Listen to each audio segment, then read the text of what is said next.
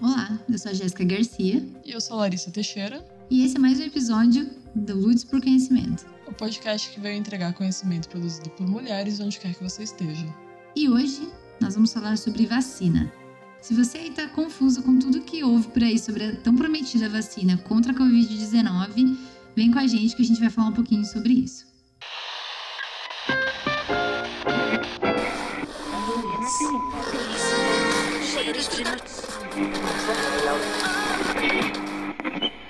Giro.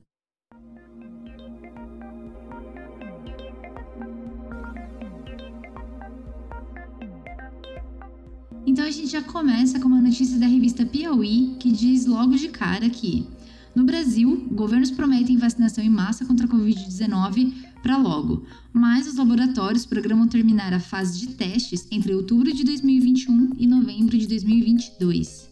Caramba, né? Quanto tempo? Mas você sabe como funciona uma vacina? O que é envolvido no processo? As vacinas elas passam essencialmente por três fases de avaliação após o teste em animais. A primeira fase normalmente em um pequeno grupo de voluntários saudáveis, né? E que vai analisar a segurança da vacina. Então vai ver se o pessoal vai ter algum problema ou não.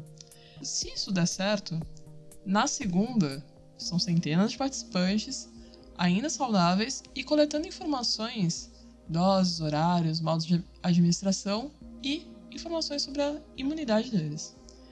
Caso elas sejam aprovadas, elas passam para uma fase 3, em que há várias pessoas de vários países que vão ser testadas e vão ver como que isso vai desenvolver nessas pessoas. Se elas vão ter algum problema a curto prazo, se elas vão ter algum problema a longo prazo e se a vacina vai essencialmente funcionar. Uma vacina normalmente leva quatro anos para ser desenvolvida por conta desse processo. E na verdade depende da vacina, né? Por exemplo, o estudo para criar vacina contra a malária, a gente já viu que dura 30 anos, né? Então, são raras as vezes onde o processo de desenvolvimento de uma vacina ele é feito de forma rápida, né? Ainda 4 ou 5 anos a gente está falando de um processo ainda até que rápido, né? As pesquisas na, na área de vacinas, né, de vacinação, de microbiologia, é, elas mostram que é um, esse processo do desenvolvimento de uma vacina é um processo que exige muita cautela, é muito complexo, né? Você comentou aí sobre as três fases, mas é, tem uma série de coisas envolvidas, né?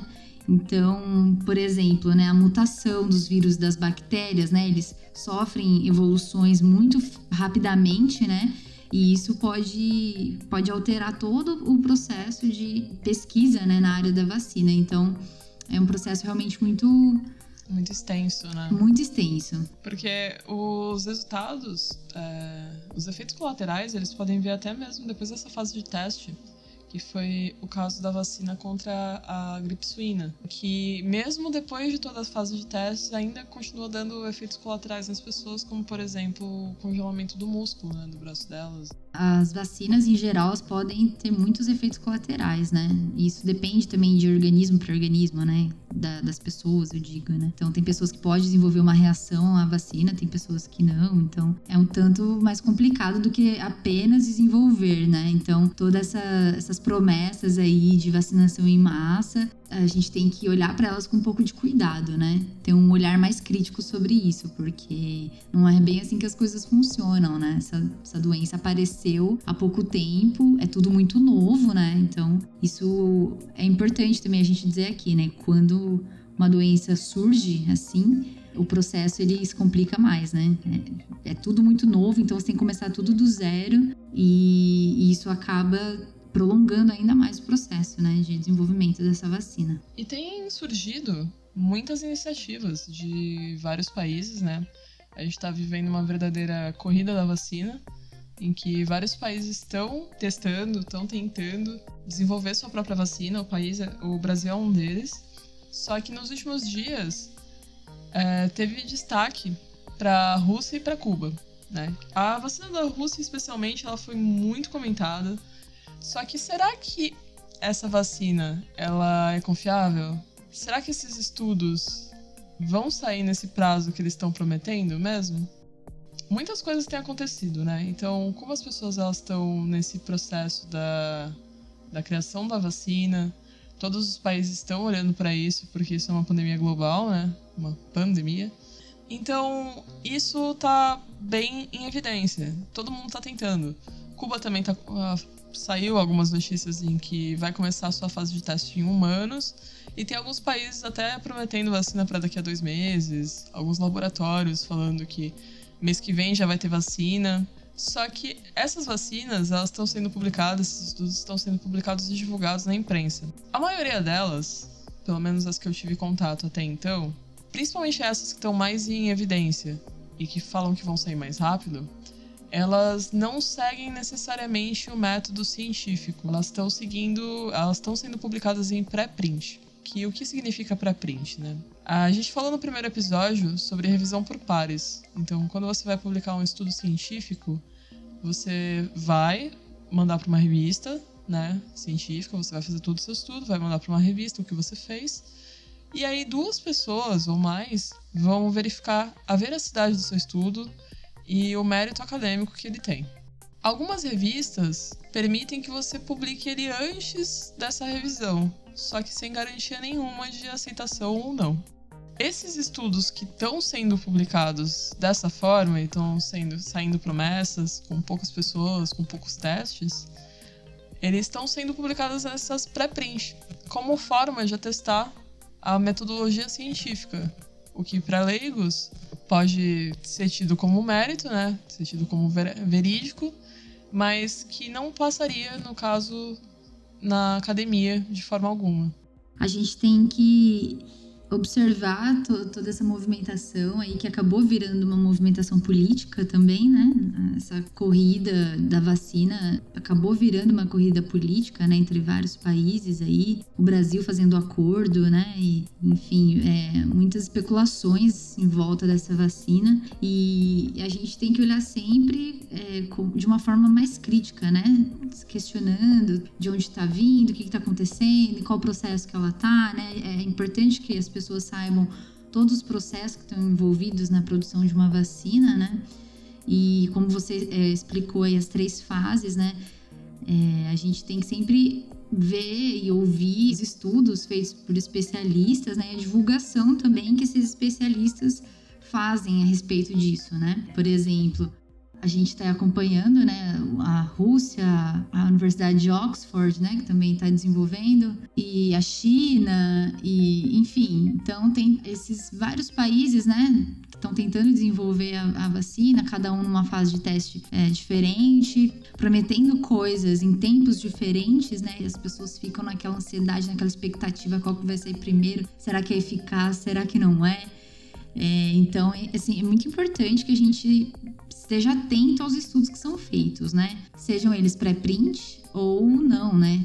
Por exemplo, né, a fase 3 da vacina, né, que é a última fase, ela é a mais importante, né? Então, aqui na, nessa matéria que a gente está falando sobre a revista Piauí, uma microbiologista da USP, ela diz que a gente não pode dar falsa esperança de que a vacina está ali na esquina, né? Então é sempre importante demonstrar com veracidade, né, com honestidade também os resultados de, desses testes, né? E essa terceira e última etapa do, desse, de ensaio clínico é a mais importante de todas, né? justamente porque confirma se a vacina realmente funciona ou não. Diferente da, das duas primeiras fases, né? Que tem os voluntários, né? Nessa última fase, essa microbiologista explica que o grupo de voluntários é dividido em dois. Um deles recebe as doses do imunizante e o outro recebe placebo, que é uma substância que não interage com o organismo. Então, com o tempo, os voluntários se expõem ao vírus e aí sim os resultados podem ser contabilizados. Então a gente tem que ficar realmente assim de olho, né, nas coisas que são divulgadas, principalmente na internet, né? Tem muita fake news por aí. E como o assunto da vacina está muito em alta, né? Tem muita gente envolvida, muitos países, né? Uma coisa global, né? Então, é, enfim, a gente tem que tomar muito cuidado com todo o conteúdo que é que está disponível aí para gente. Então, aqui no Brasil, a gente tem o Átila Yamarino, né, que é um biólogo, microbiologista, doutor, formado na USP. É, ele é um divulgador científico que tem tido um papel fundamental nessa pandemia, né? Acho que a maioria das pessoas já deve ter ouvido falar dele ou ter visto algum vídeo. Ele teve no Roda Viva também. E ele tem desenvolvido esse papel de divulgador mesmo, né? De estudos, né? Não próprios, de estudos de outros lugares, de universidades internacionais, né?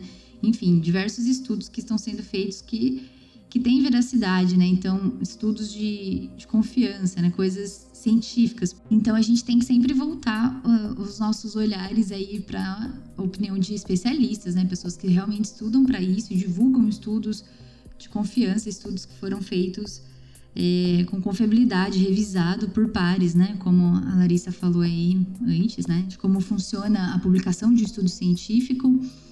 Então, a gente precisa entender que para o desenvolvimento dessa vacina, a gente precisa de investimento, né? Investimento em educação, investimento em pesquisas nas universidades, né? Que é o que gira a pesquisa, são as universidades e os institutos de pesquisa. E sem essas pessoas, sem os cientistas, a gente não estaria nem, nem começando na, nada. Então, é, bem valor. E por falar em financiamento em pesquisa, é, o governo do estado de São Paulo nesses últimos dias, né? Esse episódio está sendo gravado na quarta-feira, dia 19. E o governador Dória fez um projeto de corte de gastos que unificava esse corte de gastos em institutos de pesquisa, né? Como uma desculpa para salvar a Fundação Florestal, que no caso não teria nada a ver com isso. Então, ele justificou esse corte, porque ele iria, no caso, cortar a Fundação Florestal, porque para ele isso é um gasto desnecessário. Para nós, isso é um gasto super necessário. Ao invés de direcionar ao Instituto Florestal, direcionou aos institutos de pesquisa. O que acontece? Dos institutos de pesquisa é que saem as pesquisas. Mesmo que a gente não esteja sendo pioneiro no desenvolvimento de uma vacina, vão ser ali que vão ser realizados os testes. Caso a gente não tenha financiamento, nossos pesquisadores não têm como viver, não têm como pesquisar, e o nosso país fica muito atrás no desenvolvimento científico, não que seja uma corrida. Ainda assim, são profissionais que necessitam dos salários, necessitam das pesquisas rodando para poder se manter e porque também é o nosso trabalho, né? Então, além de ter que se preocupar com esse vírus, né, além de ter que se preocupar com toda a situação do Covid, a gente também tem que se preocupar com puxar a orelha dos nossos governantes, dos nossos políticos. Porque só com o desenvolvimento em pesquisa, só com o investimento em áreas como educação e saúde, é que a gente vai conseguir sair dessa situação.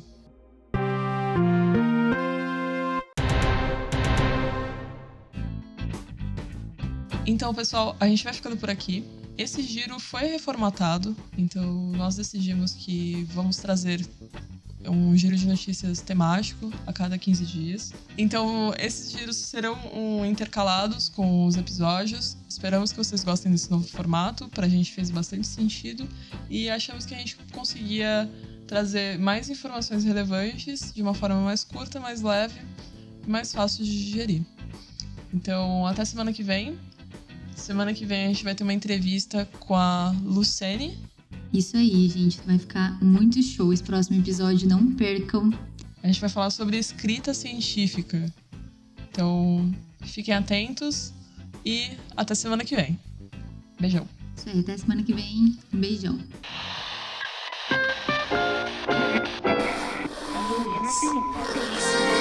Cheiros de notícias.